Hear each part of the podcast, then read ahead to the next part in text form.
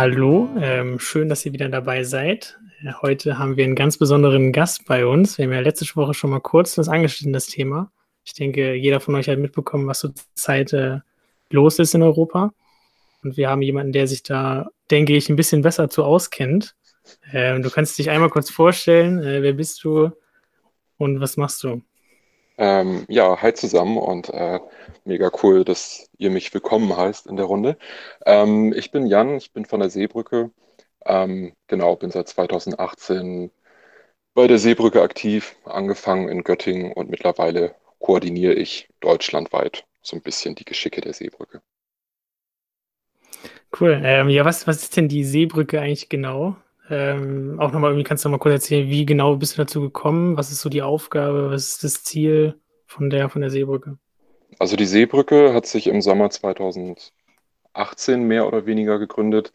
Ähm, es gab zu der Zeit einen Standoff im Mittelmeer mit der Mission Lifeline, der keinen sicheren Hafen zugewiesen wurde. Und daraufhin gab es unter anderem von Peng, dem Künstlerkollektiv, eine Aktion, wo ähm, mehr oder weniger offiziell aussehend vom, äh, vom Bundesinnenministerium äh, Statements und Videos rausgehauen wurden, in denen gesagt wurde, dass Geflüchtete aufgenommen werden in Deutschland und so weiter. Ähm, genau daraufhin haben sich in sehr kurzer Zeit sind sehr viele Demonstrationen in ganz Deutschland entstanden. Sehr viele Lokalgruppen sind dabei entstanden und so hat die Seebrücke quasi angefangen. Ähm, es ging dann recht schnell mit einer sicheren Hafenkampagne los. Ähm, wir hatten dann auch sehr schnell die ersten sicheren Häfen. Sichere Häfen bedeutet quasi, dass es ein sicherer Ort für Geflüchtete sind, ähm, die in Europa ankommen sollen. Ähm, da zu der Zeit nicht sichergestellt war, dass es in Italien passieren kann und gleichzeitig die, ähm, die Orte, von denen sie in, ins Mittelmeer quasi äh, losgefahren sind, Libyen und Tunesien, auf gar keinen Fall sichere Häfen sind. Okay, und wie bist äh, du persönlich dann auf diese Organisation gestoßen? Ja, würde mich auch interessieren. Ganz vergessen. ähm, genau, es hat sich äh, im Herbst 2018 ist es dann ähm, ja. in Göttingen auch passiert. Ich selber wohne seit 2017 in Göttingen, studiere hier Geografie. Ähm, genau, habe vorher auch schon, ich habe vorher in Bremen gewohnt, habe dort mit ähm, einem Geflüchteten aus Afghanistan zusammen gewohnt, habe quasi dadurch auch schon sehr nah die Erfahrungen von, von Menschen mitbekommen auf der Flucht, ähm, was mich da auch schon damals emotional natürlich auch bewegt hat. Und das lässt einen dann auch nicht kalt. Und man hat dann so einen, so einen Drang, was machen zu wollen. Und dann sind halt überall in Deutschland, dann hat auch in Göttingen diese Lokalgruppen entstanden mit dem Ziel, die, ähm, die Kommunen und die Städte zu sicheren Häfen zu machen. Und das ja. war für mich ein Ansatz, wo ich dann auch gesagt habe, okay, da will ich mitmachen, da möchte ich meinen Beitrag leisten, um ein, ein offeneres Deutschland ähm, herbeizuführen. Und was, was genau heißt äh, sicherer Hafen? Also dieser Ausdruck, was, was versteht ihr genau darunter? Also wann war das ähm, quasi eine Stadt ein, ein, sicherer Hafen? Also eine Stadt kann sich zum sicheren Hafen erklären, wenn sie sich zum, zum einen solidarisch mit Menschen auf der Flucht erklärt, mhm. ähm, bereit ist, mehr Menschen über die normalen Verteilungsschlüsse hinaus ähm, in der Stadt oder in der Kommune aufzunehmen, sich solidarisch erklärt ähm, und sogar finanzielle Unterstützung leisten kann für Rettungs-NGOs im Mittelmeer, ähm, das Ganze transparent offen hält und in die höheren Instanzen geht, in die jeweiligen Landesregierungen und die Bundesregierung und dort quasi laut sagt, okay, wir wollen aufnehmen, wir sind bereit, wir sind eine solidarische Gesellschaft, ähm, wir können das leisten. Okay. okay. Und äh, okay. Ähm, und was macht ihr dann in Deutschland jetzt genau? Natürlich die NGOs unterstützen, die dann auf, auf Mittelmeer tätig sind. Aber was sind jetzt die Aufgabengebiete hier genau in Deutschland? Ist wirklich nur Werbung und Öffentlichkeitsarbeit? Oder, oder was steckt da so das alles ist, dahinter? Das ist recht weit gefächert. Ähm, da ich irgendwie in, in, verschiedenen Strukturen drin sind, ist das irgendwie manchmal schwer auseinanderzuhalten. Ähm, mhm. Wir haben quasi überregionale Strukturen, in der sehr viele Menschen deutschlandweit und mittlerweile europaweit aktiv sind. Ähm, der Kern unserer Bewegung sind nach wie vor ähm, und auch die Stärke unserer Bewegung sind die Lokalgruppen. Wir haben über 100 Lokalgruppen in Deutschland allein. Wir haben einige Lokalgruppen in Österreich und der Schweiz mittlerweile. Ähm, genau, die halt auf, in den lokalen Strukturen sich dafür einsetzen, ähm, die Gesellschaft offener zu gestalten, sichere Häfen zu kreieren und so weiter. Dann haben wir Strukturen, die auf den Bundeslandsebenen arbeiten, wo es darum geht, Landesaufnahmeprogramme aufzusetzen, was jetzt zuletzt zum Beispiel Thüringen, Berlin und Bremen gemacht haben. Ähm, da auch Gespräche mit den, mit den PolitikerInnen ähm, von verschiedenen Fraktionen, Allianzen schaffen, ähm, wo quasi progressive Kräfte in den jeweiligen Strukturen sind, ähm, die auch bereit sind, unsere Ziele mit umzusetzen.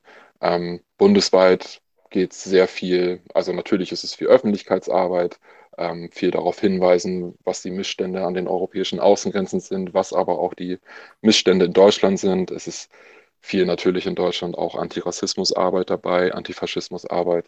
Ähm, genau, wir haben recht viel Pressearbeit, wir arbeiten an Kampagnen, ähm, genau, ziehen Demonstrationen hoch, vernetzen uns mit anderen AkteurInnen in ganz Europa. Jetzt ähm, gerade in der letzten Woche natürlich besonders mit besonderer oder mit besonderem Druck, besonderer Härte, ähm, genau, durch das, was in Moria passiert ist. Hm. Ja, vielleicht kannst du ja noch mal einmal kurz so, äh, oder was heißt kurz, aber schildern, was gerade so los ist auf Moria, was da jetzt aktuell passiert ist.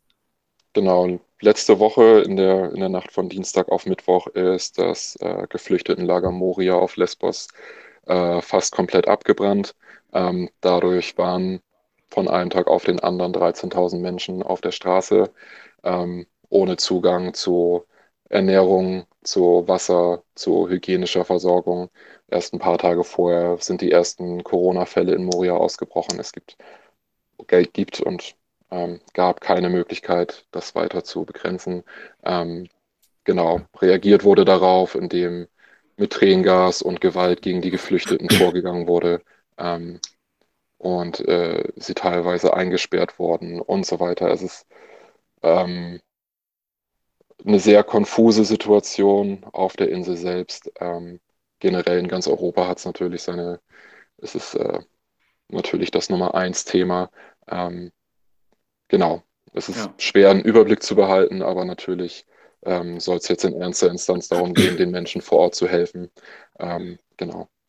Ja, äh, in dem Zusammenhang, ähm, so langsam die, äh, die Bundesregierung hat ja sozusagen jetzt auch darauf reagiert, auch öffentlich, und das hat ja jeder mitbekommen. Ähm, wie stehst du zu der Reaktion?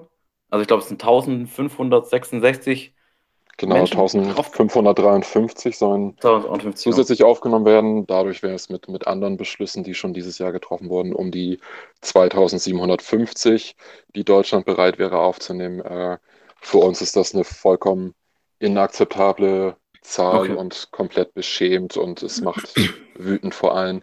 Ähm, das ist eines der reichsten Länder der Welt mit Aufnahmekapazitäten, die weit über das hinausgehen.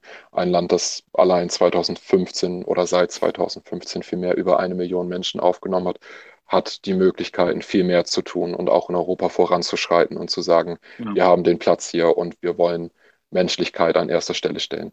Und von 1500 Menschen von einem Akt der Menschlichkeit zu sprechen, ist zynisch und menschenverachtend. Okay. Was ja, was ja auch immer gesagt wird, so dass äh, irgendwie man, man versuchen möchte, eine europäische Lösung zu finden und irgendwie keinen, keinen Alleingang da zu machen. Also siehst du das irgendwie als ja, das stimmt oder ist es eher so eine Ausflüchtung? Ähm, also natürlich ist es erstmal erstmal eine Flucht. Es ist, ähm, oder es ist, wird sich immer wieder darauf berufen, aber es wird sich seit Jahren darauf berufen und ist keine, und es ist keine europäische Lösung in Sicht. Ähm, tatsächlich sind quasi diese Zahlenspielchen und wer kann was aufnehmen in Europa, eine wirklich unerträgliche Diskussion, solange die Menschen halt wirklich in akuter Notsituation sind und seit Jahren alleine gelassen werden. Ähm, aus unserer Sicht ist es ganz klar, dass, dass Deutschland vorangehen kann, die Möglichkeiten hat, voranzugehen. Und natürlich ist es erstrebenswert, wenn es europäische Lösungen gibt. Ähm, also das ganze europäische Asylsystem muss komplett reformiert werden.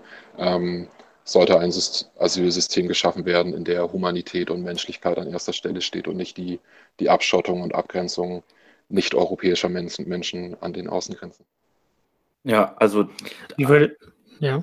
Ja, also wäre es deiner Meinung nach, ist im ersten Schritt der richtige Schritt zu sagen, okay, ähm, alle Menschen, die jetzt unter, der, unter diesen furchtbaren Zuständen leiden, nehmen wir im ersten Schritt als Deutschland erstmal auf und danach kann man weiterverfahren. Danach Genau. kann man weiter gucken, wie man damit Also umgeht. es kann natürlich auch jetzt schon äh, entsprechend aufgeteilt werden, aber Ja. ähm, wir sind der Überzeugung, dass Deutschland die Möglichkeiten hat, das zu tun und gerade auch im Rahmen der aktuellen EU-Ratspräsidentschaft vorangehen sollte dabei. Ja. Was ich auch irgendwie immer so krass finde, also im Jahr, da haben wir auch irgendwie diese, diese Bilder gesehen und da war ja auch letztens so ein, so ein Beitrag von Joko und Klaas, ich weiß nicht, ob du das gesehen hast, die da Mhm. irgendwie auch im Fernsehen diese Bilder gezeigt haben.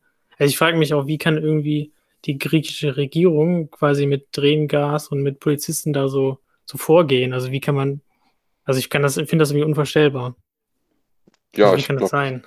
das äh, finden, glaube ich, alle Menschen, die noch einen, einen Hauch Menschlichkeit in sich haben, unvorstellbar. Ja. Ähm, Ja. Ja. Ähm, und ähm, was ich, zum, was ich zum Beispiel auch gelesen habe, vielleicht kannst du das beurteilen, ich, ich habe die Bundestagsdebatte zu dem Thema angeguckt, wo Horst Seehofer sich sagen, der, ähm, den Bundestag gestellt hat zur Befragung. Und ähm, seine Aussage war, ich weiß, du das beurteilst, dass die Hilfeleistung Deutschland in der Vergangenheit geleistet hat für Moria schon sehr groß war, aber dass Griechenland da viele Fehler macht mit dem Geld, wie damit umgegangen wird. Ähm, beurteilst du das auch so, dass Deutschland da, also, also hat Deutschland früher schon einfach viel zu wenig gemacht? Oder ist, ist jetzt durch die Krise das alles sehr akut geworden? Und da hätte man eigentlich schon vor vier Jahren sagen müssen, nein, wir nehmen alle auf, weil das ist unmenschlich, was da passiert. Also das hätte man schon längst machen sollen. Es hätte niemals dazu kommen sollen, dass diese Hotspots an den europäischen Außengrenzen überhaupt entstehen. Es hätten Ja. von vornherein Systeme geschaffen werden müssen, in denen die Menschen auf Europa verteilt werden. Ähm, natürlich besonders Aufnahmekommunen, besonders aufnahmebereite Kommunen in Europa dabei bestärkt und bevorzugt werden, finanzielle Ausgleichsmittel dafür bestehen. Das sind enorme Versäumnisse in der Politik einfach. Ähm, Ja. Ich würde jetzt aber keine große Schuldfrage an einzelnen Regierungen oder vor allem der griechischen Regierung festmachen.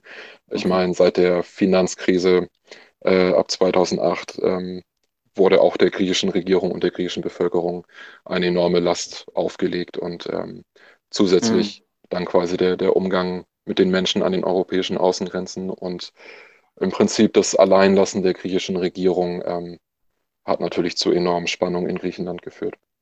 Mhm. Was glaubst du, warum, warum schafft die EU das irgendwie nicht, da eine Lösung zu finden oder sich irgendwie zu einigen? Mm, Ich glaube, es gibt sehr laute und sehr starke Kräfte innerhalb der EU, die komplett dagegen sind. Wenn man äh, vor allem an, an Viktor Orban in, in Ungarn Mhm. denkt oder auch an, an Sebastian Kurz in Österreich oder auch andere Länder wie Polen, ähm, zunehmend auch die Niederlande, ähm, konservative Kräfte, das Erstärken von, von rechts, ähm, von rechtsextremen Parteien und Gruppierungen eigentlich durch ganz Europa. Ähm, worauf wollte ich hinaus? ähm, Äh, äh, wa- warum keine, keine EU-gemeinschaftliche Lösung früher gefunden wurde. Genau. genau. genau. Ähm, genau, dass die Stimmen so laut sind ähm, und in, in politischen Kreisen die Angst davor herrscht, dass diese Stimmen übernehmen können. Entsprechend wird dem äh, nachgegangen. Und ähm, genau, halt äh, einzelne Länder können in der EU halt auch Entscheidungen über Verteilung komplett blockieren. Und das ist das, was in den letzten Jahren immer wieder passiert ist. Okay. Ähm, wie, ähm, also würdest du an deiner Stelle sagen, wenn die Länder blockieren, müssen wir einfach vorangehen als Deutschland und sagen, nein, wir nehmen jetzt die Vorreiterrolle ein und Komplett. Äh, jetzt mal ab, komplett, Das einfach sagen, ja, wir machen das. wünschenswert. Okay. Also genau, einfach immer wieder dabei sagen, dass es eine akute Notsituation aller Menschen an den, an den europäischen Außengrenzen ist und ja, es im ersten Schritt darum gehen muss, immer diesen Menschen zu helfen einfach. Man kann sie nicht allein lassen in diesen Situationen. ja. Ja, ich, äh, ja, Maxi. Seit, seit, also, ja, es, man sieht, äh, es ist mega spannend. Also wir haben sehr viele Fragen so. Ja, Ähm, Gerne her damit. seid, ihr, seid ihr denn als, als Seebrücke auch äh, vor Ort in, in Flüchtlingsunterkünften, Flüchtlingslagern, zum Beispiel in Moria? Ähm, das Also sind habt ihr auch nicht. Leute dort? Ähm, also wir sind vernetzt mit den, mit den äh, Rettungs-NGOs und den anderen NGOs, die vor Ort Hilfe leisten. Ähm, Mhm. Auch NGOs, die ähm, quasi aus den europäischen Ländern heraus Hilfe leisten durch ähm, finanzielle Unterstützung, also über Spenden ja. und auch Sachspenden und ähnliches. Ähm, wir selber ähm, leisten aber vor allem politische Arbeit und keine Hilfsarbeit vor Ort dabei. Ja, okay. Was vielleicht auch die Zuhörer interessiert, ähm, jetzt vor, vor allem im Kontext von der aktuellen Situation, wie kann man denn helfen? Also wenn, wenn man jetzt sagt, ich will unbedingt mich irgendwie beteiligen, helfen, was machen, was kann man denn machen aus seiner Sicht? Einige Möglichkeiten. Also ähm, jetzt in der letzten Woche haben wir zusammen mit Sea-Watch, Camp Act und der Leave No One Behind Kampagne ähm, ein Mail-Tool, was wir schon vor geraumer Zeit online gestellt haben, bearbeitet. Äh, mit dem Mail-Tool lassen sich äh, Mails an Landtags- und Bundestagsabgeordnete aus den mhm. jeweiligen Regionen schreiben. Es gibt vorgefertigte Texte dabei. Man kann auch gerne auf höfliche Weise die Texte ändern und damit seine äh, Abgeordneten aus den Kreisen kontaktieren und sie auffordern, die Menschen zu evakuieren. Das Ganze funktioniert in allen Bundesländern außer Bayern zurzeit, weil uns da leider noch die äh, Datenlage fehlt. Ähm, genau, generell aber auch unabhängig davon kann man seinen Abgeordneten auf allen politischen Ebenen schreiben. Man kann sie anrufen, man kann laut sein, man kann nerven. Ähm, das ist immer hilfreich. Ähm, genauso kann man in allen möglichen Kontexten, ob es in der Familie ist, in Freundeskreisen, im Sportverein, immer sich querstellen und sagen, das Leid muss ein Ende haben. Ähm, die europäische Abschottungspolitik muss beendet werden. Erst recht, wenn, wenn Leute sich dagegen aussprechen, noch mehr Geflüchtete aufzunehmen. Ähm, man kann an Demos teilnehmen. Allein Jetzt am kommenden Wochenende wird es europaweit Demonstrationen geben, große Demonstrationen, zum Beispiel in Berlin, in Köln, in München, in vielen kleineren Orten. Ähm, das Ganze geht runter bis in die kleinsten Dörfer in Deutschland und ganz Europa. Überall finden Aktionen statt dazu. Genau. Ähm, weiterhin hilfreich, Sachen über soziale Medien teilen, Inhalte teilen von uns, von der Seebrücke, von Sea-Watch, von Ärzte ohne Grenzen, der Leave No One Behind-Kampagne, Pro Asyl, Stand By Me Lesbos, Medico International oder auch von Erik Marquardt als äh, EU-Parlamentsabgeordneten, der da mit einer der treibendsten Kräfte bei ist. Ähm, mhm. Genau, wenn man die Möglichkeiten hat finanziell, das ist ja auch nicht immer gegeben, kann man ja. auch spenden. Da gibt es auch wahnsinnig viele Möglichkeiten. Viel zusammengefasst ist dabei zum Beispiel auf der Seite von Europe Must Act. Das wäre europemustact.org. Ähm, aber es gibt Möglichkeiten bei Wir packen es an, Refugees for Refugees, äh, Movement on the Ground, Dunja Collective. Das sind alles ähm, vertrauensvolle Organisationen und NGOs, die das Geld an den richtigen Stellen nutzen, um den Menschen vor Ort zu helfen. Okay. Klingt gut. Kann man ähm, auch bei der, bei der Seebrücke direkt mitmachen quasi, also an den Ortsgruppen irgendwie. Das geht überall. Wir haben auf unserer Website eine Übersicht aller lokalen Gruppen. Ähm, in der Regel ist dabei auch eingepflegt, äh, wann sie sich treffen. Ist natürlich gerade unter den Corona-Bedingungen schwieriger. Viel findet online statt. Ähm, genau, aber eigentlich haben auch fast alle einen Social-Media-Auftritt, Mailadressen und so weiter. Das heißt, man kann sich jederzeit überall melden und eigentlich Möglichkeiten finden, sich auch an unserer Arbeit zu beteiligen. Ja, ich würde auf jeden Fall sagen, den Link sowohl zum Mail-Tool als auch zu der Spenden, ähm, äh, also zu der Spendenseite, die du genannt hast, den Link kommt auf jeden Fall in die, in die, in die Beschreibung in dieser Podcast-Folge. Das heißt, wenn jemand schnell einen Zugriff will und schnell was machen will, einfach draufklicken, sich beteiligen. Ähm, ja. Vielleicht, äh, was ich auch ähm, interessant finde, vielleicht auch mal ein bisschen von Moria weg. Ich glaube, die Bilder hat, hat, hat, jeder gesehen und jeder weiß, wie furchtbar das ist. Wie beurteilst du denn die insgesamte Situation aktuell in Bezug auf Geflüchtete? Ähm, gibt es da sinnvolle Fortschritte? Deiner Meinung nach hat sich irgendwas positiv verändert in den letzten Jahren? Oder sind wir immer noch am gleichen Stand und ähm, die Politik hat die letzten Jahre wenig gemacht und versagt? Ist tatsächlich manchmal schwer zu beurteilen, weil man, also ich kann da auch nur für mich sprechen, so ein bisschen systemgefangen ist. Ähm, tagtäglich beschäftigt man sich damit und ja. ähm, merkt irgendwie, dass auf europäischer Ebene sich wirklich nichts tut, wenig tut oder es noch, noch ekelerregender wird, wenn man irgendwie mitkriegt, wie viele Pushbacks es an den europäischen Außengrenzen gibt, dass allein jetzt im August ähm, das Handelsschiff Etienne von Maersk äh, den längsten Standoff aller Zeiten hatte, über 30 Tage, ähm, hat das Schiff keinen sicheren Hafen zugewiesen bekommen und es gab schon Selbstmorddrohungen und Selbstmordversuche der Geflüchteten an Bord. Ähm, genau, es wird nach wie vor die, die Arbeit der, der Rettungsschiffe im Mittelmeer ähm, sabotiert. Ähm, ganz stark dabei ist auch unser Verkehrsminister Scheuer, der eine entsprechende, in Anführungsstrichen, Sportbootverordnung ähm, verabschiedet hat, die aber, was äh, quasi internen Mailverkehr, aus internen Mailverkehr hervorgeht, rein rassistische Motive hat, um die Menschen abzuweisen und die Arbeit der NGOs vor Ort äh, zu behindern. Genau, manche Schiffe dürfen nicht mehr rausfahren, werden dabei behindert. Ähm, manche Länder erklären von vornherein, dass sie keine Geflüchteten mehr aufnehmen wollen. Es kommt zu zunehmend rassistischen Übergriffen, auch in Deutschland. Mhm. Die Zahlen steigen da entsprechend.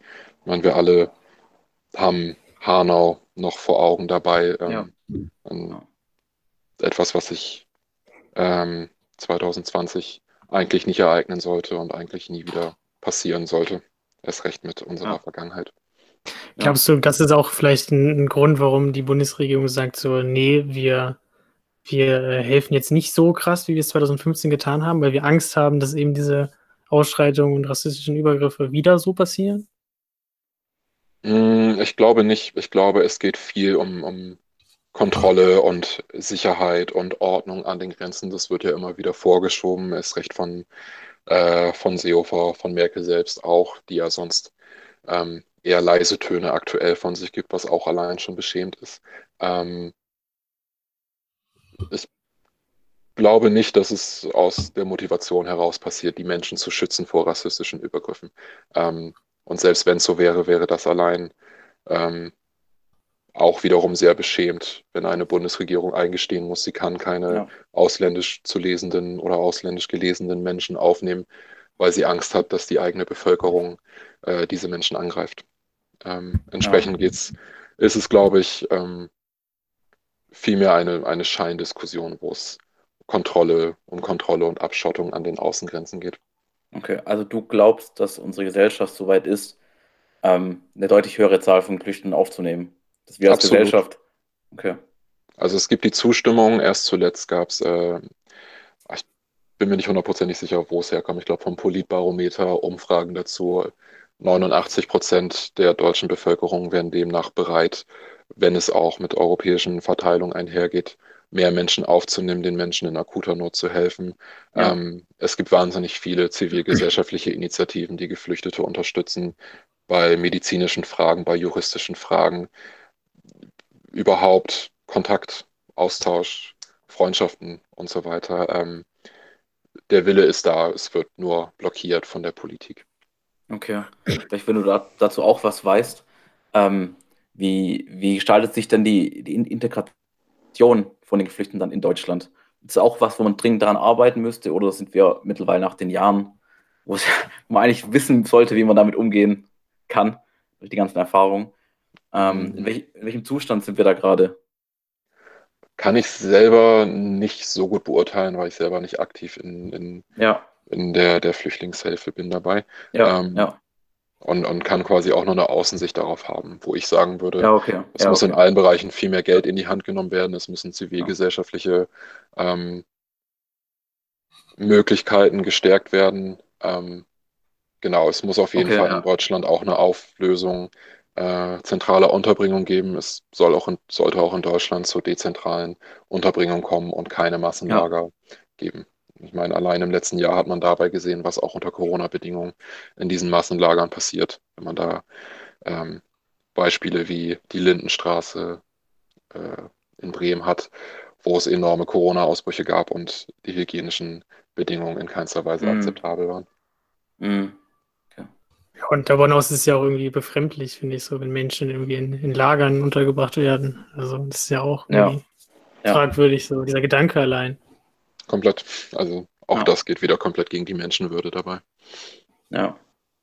Muss einfach, also was mir in den Kopf kommt, wir haben so viel leerstehende, schöne Häuser in Deutschland, die über ganz Deutschland verteilt sind. Natürlich in ländlicheren Regionen, ähm, aber auch noch mit guter Infrastruktur. Und da fragt man sich halt, warum wird sowas nicht genutzt? Oder jetzt auch die ganzen Hotels, zum Beispiel in, jetzt während der, der Corona-Zeit, so viele schöne Orte, aber Ähm, 1500 anscheinend für mehr reicht es nicht.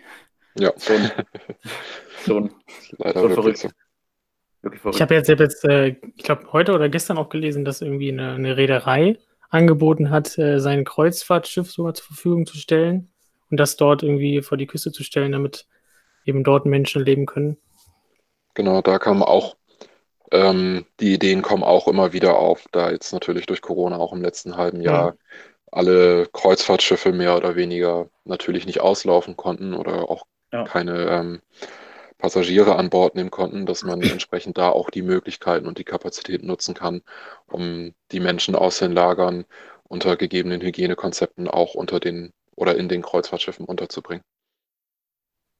Was, was mir auch immer so in den Sinn kommt, vielleicht nochmal, also das ist ja auch mit äh, äh, Flüchtlingen oder Geflohene, dass es ja auch in der Zukunft, denke ich, zunehmen wird. Also ich denke auch im Zuge des Klimawandels werden auch, denke ich, immer mehr Menschen sich äh, auf den Weg machen, so was oder wie geht man denn als Gesellschaft damit irgendwie langfristig um? Also gibt es da irgendwie eine, eine einfache Lösung oder wie, wie regelt man das in Europa, dass man quasi da damit umgehen kann?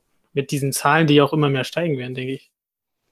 Also ich glaube, es muss im ersten Schritt ein Umdenken stattfinden, ähm, in der, in dem davon ausgegangen wird, dass Migration an sich nichts Schlechtes ist, sondern Migration zur Menschheit an sich dazugehört. Seit Tausenden von Jahren bewegen sich Menschen über alle Kontinente auf diesem Planeten einfach. Ähm, genau, was natürlich ähm, durch Dinge wie den Klimawandel und äh, Dürre, Dürresituationen in, in weiten Teilen Afrikas, in der Sahelzone, äh, politisch instabile Situationen im Nahen Osten und in Afrika, ähm, diktatorische Regimes, die, die ihre eigene Bevölkerung ermorden. Natürlich ist davon auszugehen, dass diese Migrationsströme nicht, nicht weniger werden, sondern tatsächlich sogar noch mehr werden. Aber ähm, da würde ich jetzt, glaube ich, weniger in, in, in Spekulation gehen, sondern Ja. einfach jetzt schon aktiv sagen, okay, es muss es ist ein System gefunden werden, wie damit umgegangen werden kann. Und das ist dringender denn je. Mhm. Ähm, was, wa- was ich mich nat- natürlich halt, halt auch immer frage, ähm, ich weiß nicht, ob wie viel da, du dazu weißt, aber wenn, wenn, du, wenn du was weißt, was du das teilen könntest. Ich finde, der Grundansatz sollte ja natürlich immer sein, die Lebensumstände vor Ort so zu gestalten, dass gar nicht zur Flucht kommen muss. Eine Flucht ist gefährlich. Wie viele Menschen sind schon auf dem Mittelmeer gestorben? Völlig, also völlig unnötig. Wie viele Leben hätte man retten können? Ähm, glaubst du, ähm, ähm, dass da genug gemacht wird? Ähm, aus, und genau, äh, äh, und was würdest du anders machen? Äh, ich, du studierst ja auch Geografie, ich denke, du hast auch ein gutes Verständnis dafür, ähm, äh, ähm, was man da so machen könnte und was würdest du machen an deiner Stelle, um, um den ganzen, das Ganze natürlich auch einzugrenzen, weil Flucht kann ja kein finales Ziel sein. Flucht ist halt immer Flucht und Flucht hat immer was Negatives an sich, was eigentlich nicht sein sollte. Ähm, genau, ich, ich denke, dass da Europa oder viele westliche Staaten eine tragende Rolle bei haben sollten. Ähm, quasi so einen, so einen kritischen Blick darauf zu haben. Europa hat vor allem während der Kolonialzeit und bis heute noch weite Teile des Ja. Planeten ausgebeutet, systematisch Bevölkerung ausgelöscht, ähm, ermordet, ähm, verfolgt, äh, wirtschaftlich ausgebeutet. Ähm, die Ja. Folgen spüren wir bis heute. Ähm, genau, auch völlig random Grenzziehungen in Afrika und im Nahen Osten haben dort die Konflikte weiter befeuert. Ähm, genau, und auch bis heute werden diese Teile der Welt wirtschaftlich ausgebeutet von Europa in. Neokolonialstrukturen. Ähm, das ist was, was es abgeschafft gehört, meiner Meinung Ja. nach. Ähm, genauso ähm, sollte es einen sofortigen Stopp von Waffenexporten in alle Regionen der Welt geben, um diese Konflikte nicht weiter zu befeuern.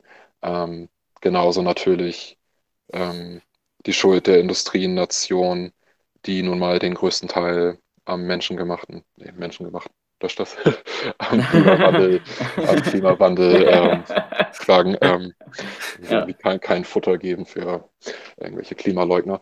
Ähm, genau, aber es ist dabei ja auch ersichtlich, dass, dass die westlichen oder die, der globale Norden die Verantwortung dafür trägt, was, was passiert. Und Ja. dass natürlich Regionen, die zum Beispiel von Dürre betroffen sind, vielleicht in 50 Jahren gar nicht mehr bewohnbar sind und entsprechend die Menschen von dort fliehen müssen. Ähm, genau, dabei muss man, glaube ich, aber auch im Hinterkopf haben, dass bei Migrationsbewegungen oder bei Flucht ähm, der Großteil von Flucht Binnenflucht ist, innerhalb derselben Staaten oder in die Nachbarstaaten ähm, und wirklich nur die Spitze des Eisberges ähm, dabei die äh, Flüchtenden nach Europa sind. Es sind Ja. sonst aber Millionen, die innerhalb des Nahen Ostens vor allem und Afrikas fliehen. Hm. Man kommt ja auch immer schnell, finde ich, in so eine, also dass man irgendwie denkt, man muss jetzt das ganze System ändern. Also weil ja auch irgendwie unser System auf äh, immer mehr, immer mehr Wachstum, irgendwie Ausbeutung und sowas beruht. Äh, das ist ja auch irgendwie so eine, ja, so eine Herkulesaufgabe. Also wie kann man da auch innerhalb dieses Systems, was wir gerade haben, irgendwie äh, das schaffen, dass es eben nicht mehr so krass ist? Oder wie, wie würdest du das einschätzen? Muss man wirklich irgendwie unser ganzes System neu denken? Ich würde sagen, ja. Das ist jetzt eine sehr persönliche Meinung. Ich denke, dass Ja. es langfristig dazu kommen muss, dass wir den Kapitalismus mit seinen ausbeuterischen, ungleichheitsschaffenden Strukturen überwinden müssen. Ähm, und erst dann können wir eine befreite Gesellschaft ohne Ungleichheiten erreichen, in denen es nicht zu solchen Missständen kommt. Mhm. Ähm, vielleicht mal ganz, ähm, ganz abseits von, von dieser großen Debatte, was mich wirklich noch brennt, was mich wirklich noch brennt interessiert, wieder äh, zurück zur Seebrücke. Ähm, stößt ihr denn auch auf große Hindernisse in eurer, bei eurer Arbeit in Deutschland?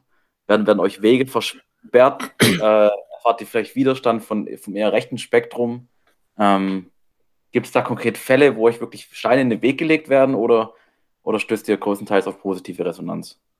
Mm, Größtenteils ist es positive Res- Resonanz. Also wir haben jetzt gerade in der letzten Woche, nachdem wir auch ähm, die Stuhlaktion deutschlandweit hatten mit der Ankerveranstaltung in, in Berlin mit den 13.000 Stühlen vom Bundestag, wahnsinnig positiven Rückenwind erhalten nochmal. Ähm, Mhm. von allen Seiten bekommen wir da positives Zusprechen. Ähm, natürlich bekommen wir von, von rechter Seite aus immer wieder Vorwürfe, dass wir Schlepper unterstützen und ähnliches. Ähm, andere gehen, vor allem letzte Woche ging es von AfD-Kreisen und auch von einzelnen CDU-Menschen so weit, ähm, dass dann die 13.000 Stühle in Verbindung gesetzt wurden mit den, äh, mit dem Feuer in Moria, wo im, Prinzip implizit angedeutet wurde, dass wir das Feuer gelegt haben, weil es unserer politischen Motivation oder unserem Okay. politischen Ziel zugutekommen sollte.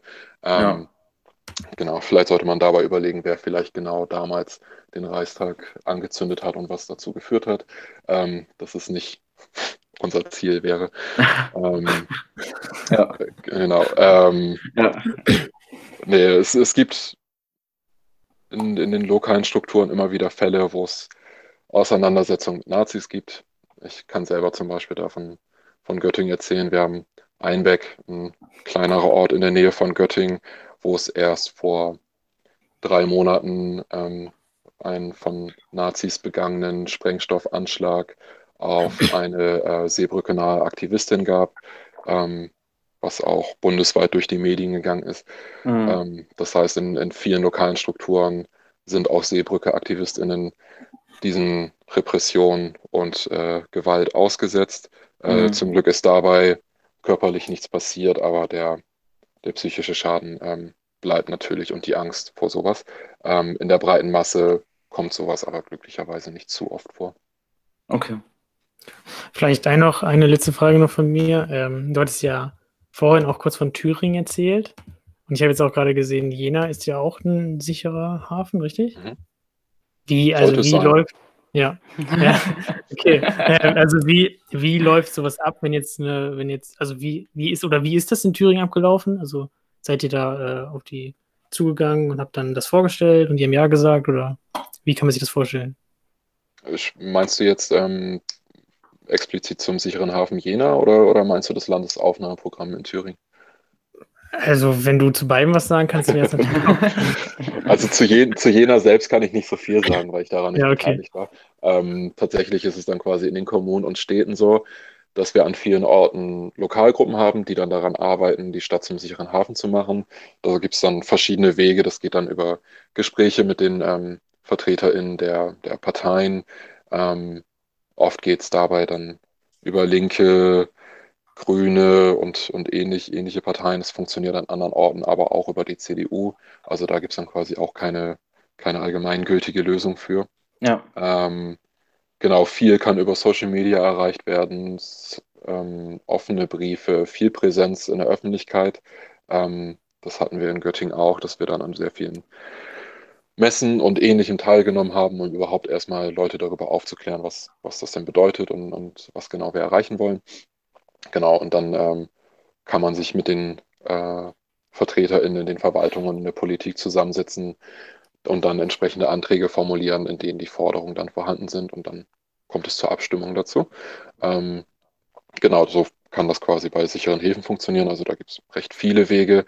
Ähm, konkret bei Landesaufnahmeprogramm oder der Landesaufnahmeanordnung in Thüringen ähm, gab es intensive Gespräche mit der Regierungskoalition ähm, in Thüringen.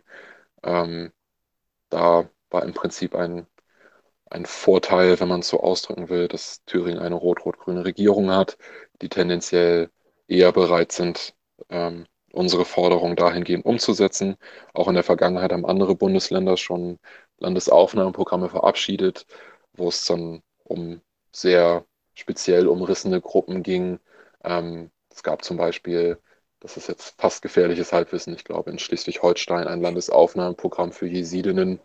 Ähm, Genau, und so hat Thüringen das quasi auch gemacht dann.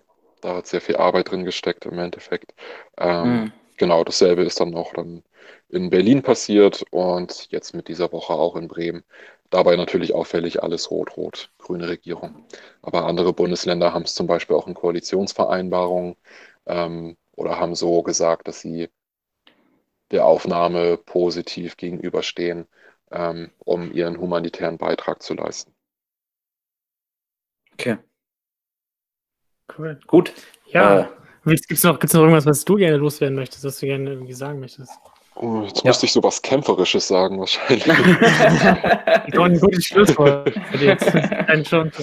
Hält einem immer besonders schwer, dann ähm, vielleicht irgendwie an, an alle HörerInnen da draußen ähm, nochmal die, die Aufforderung, dass egal wo ihnen Rassismus oder rassistische Äußerungen begegnen, immer laut zu sein, immer dagegen argumentieren, ähm, Geflüchteten zuhören, deren Geschichten weitererzählen ähm, und einfach nett sein zu anderen Menschen. das ist vielleicht immer gut. Ja, das ist immer gut. Das, das ist eigentlich das perfekte Schlusswort. Ähm, ich ja, würde sagen, ja, von unserer Seite äh, bedanken wir uns bei dir auf jeden Fall und, auch, ja. und ein Appell von uns an die Zuhörer. Ähm, wie gesagt, wir posten ein, zwei Links in die Beschreibung. Ähm, geht drauf, schaut euch das Ganze an. Wir verlinken auch nochmal äh, die Internetseite der Seebrücke. Lest euch ein, ähm, interessiert euch dafür.